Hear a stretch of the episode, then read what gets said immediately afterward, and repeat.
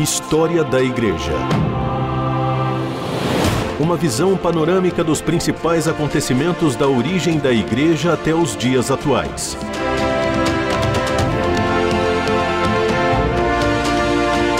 A apresentação do pastor e historiador Marcelo Santos. Olá, querido ouvinte da RTM, que alegria estar mais uma vez com você aqui no programa História da Igreja. Eu quero hoje deixar um grande abraço para o meu amigo Carlos Rodrigues, o Kaká aqui, toda a equipe de produção da RTM.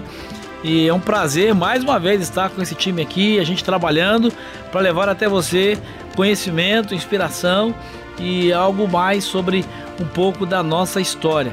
Nós estamos conversando sobre a reforma protestante e especificamente sobre o início desse movimento que acontece no século XVI, a partir de 31 de outubro de 1517, movimento liderado pelo monge agostiniano Martinho Lutero. E no último programa nós paramos ali no momento em que a gente define ah, as teses principais de Lutero, ou as ideias centrais da teologia de Lutero. Eu quero hoje conversar com você sobre esse primeiro grande pilar da reforma, que é somente pela escritura, ou sola escritura, que é um dos pilares da reforma protestante defendido por Martinho Lutero. Em síntese, uh, esse princípio de somente pela escritura ele declara que as escrituras são a norma determinada para todas as decisões da fé e da vida. A igreja, longe de ter a prioridade sobre as escrituras, é na verdade criação das escrituras, nascida no ventre das escrituras, é o que vai dizer Lutero. Quanto a isso, Lutero não fazia concessão a essa qualidade né, de pedra uh, fundamental que eram as escrituras para todo o cristianismo. Para ele, para Lutero, todos os credos, todos os ditos dos pais da igreja, as decisões uh, conciliares, enfim, tudo que fosse construído e defendido pela igreja deveriam ser julgados pela norma infalível da palavra de Deus e nunca julgá-la. Né? A, a escritura, a Bíblia, sempre seria o parâmetro a escritura seria sempre uh, o referencial para todas as outras normas, credos, enfim, que a igreja viesse a, a construir.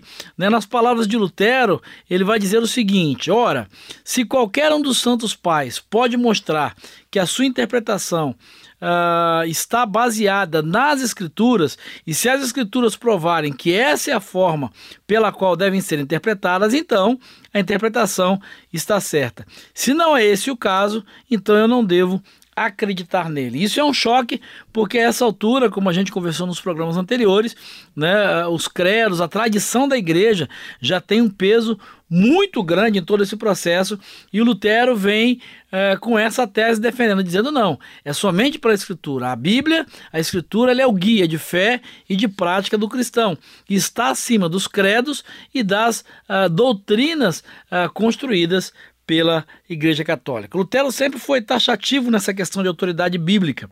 Tanto que isso o levou a questionar a autoridade do Papa, que na época era a maior autoridade religiosa, e muitas vezes também política. Muitas vezes ele declarou que a voz das Escrituras tinha mais peso que a voz do Papa, né? e afirmava mesmo que tanto o Papa quanto o Concílio Ecumênico podiam se equivocar no que haviam feito que só as Escrituras tinham autoridade infalível. História da Igreja. Informação, reflexão e a análise dos fatos para uma melhor compreensão do surgimento da Igreja. Você imagina então, pode ter uma ideia, né, do que do que Lutero, a briga que Lutero comprou, né, o que ele a, a bronca que ele vai vai, vai criar para si mesmo né, encarando esse que era um dos pilares da doutrina católica romana, a infalibilidade papal, a autoridade dos concílios ecumênicos. Né, e ele vai afirmar mesmo claramente né, que tanto o Papa quanto o concílio ecumênico né, podiam falhar, podiam uh, se equivocar. Como consequência disso, Lutero vai então ser acusado de heresia.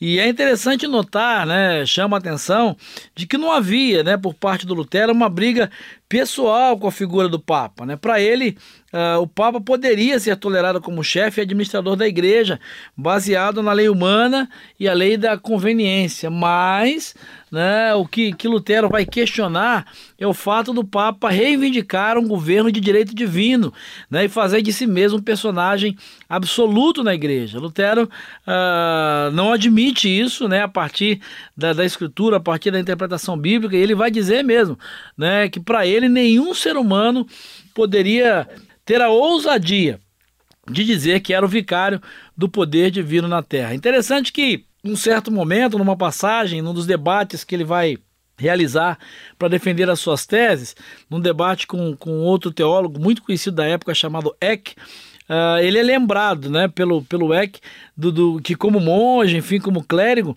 o, o, primeiro dever de Lutero deveria ser reconhecer a autoridade da igreja e, de início, declarar-se pronto a aceitar a interpretação que ela, a igreja, fazia ou viria a fazer dos textos que seriam citados por ele nesse debate. Qual é a resposta de Lutero na abertura desse debate e a essa colocação né, que o Eck faz para ele? Ele vai declarar que os artigos de fé deveriam uh, ser derivados da Escritura e não poderiam ser estabelecidos pelo Papa e nem pela igreja.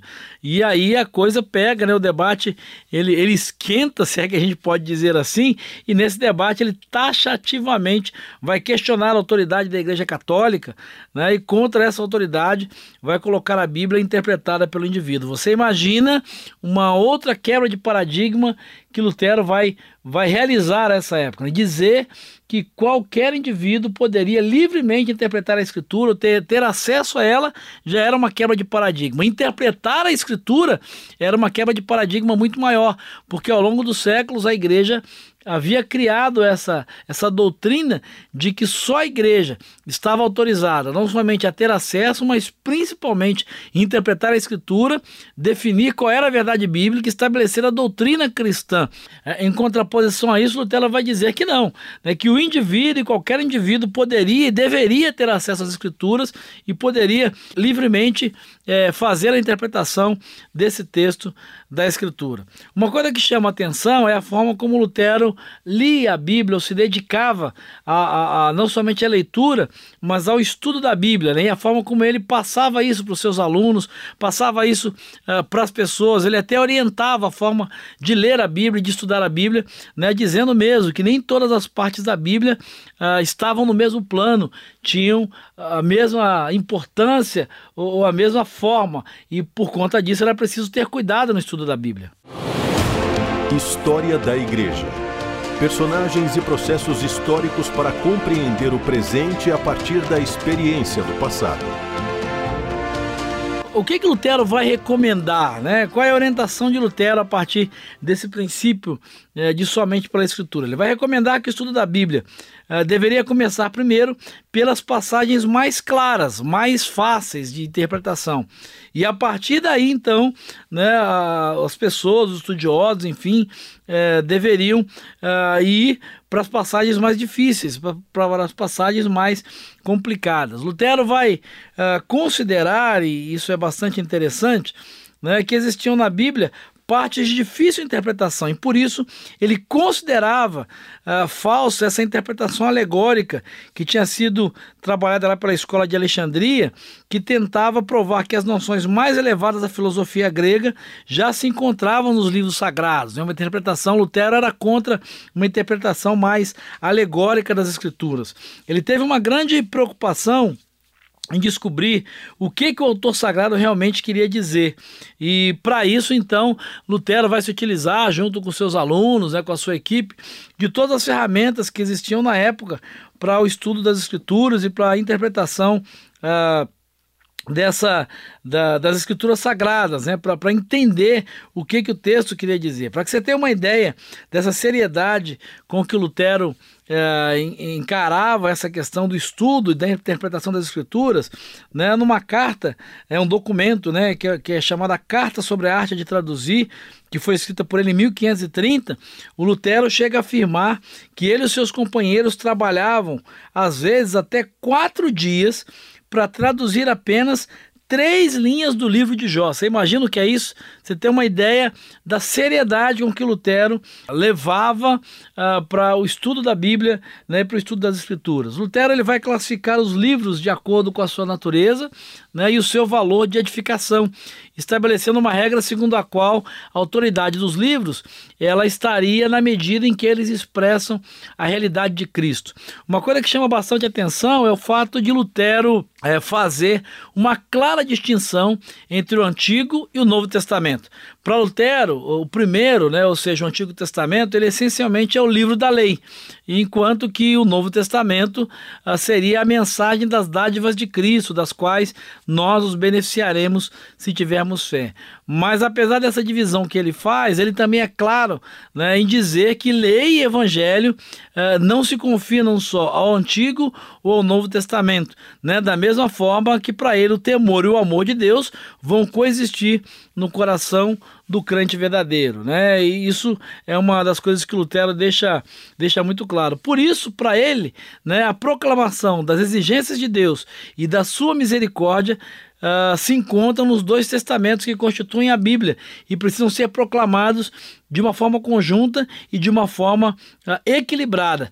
Tanto as exigências de Deus, as leis de Deus, os mandamentos de Deus e os decretos de Deus devem ser proclamados na mesma medida e na mesma proporção ou em paralelo que o amor de Deus, a graça de Deus, o perdão de Deus e a misericórdia de Deus. Para ele, isso fazia parte da pregação do verdadeiro evangelho, daquilo que as escrituras diziam né, e traziam como mensagem, como palavra de Deus. Esse então é um dos primeiros e grandes pilares da reforma protestante. Somente a escritura, ou só a escritura. E a esse pilar, a esse fundamento, segue-se um outro, muito importante também, que é o sola fide, é, sola gratis, ou somente pela fé, somente pela graça.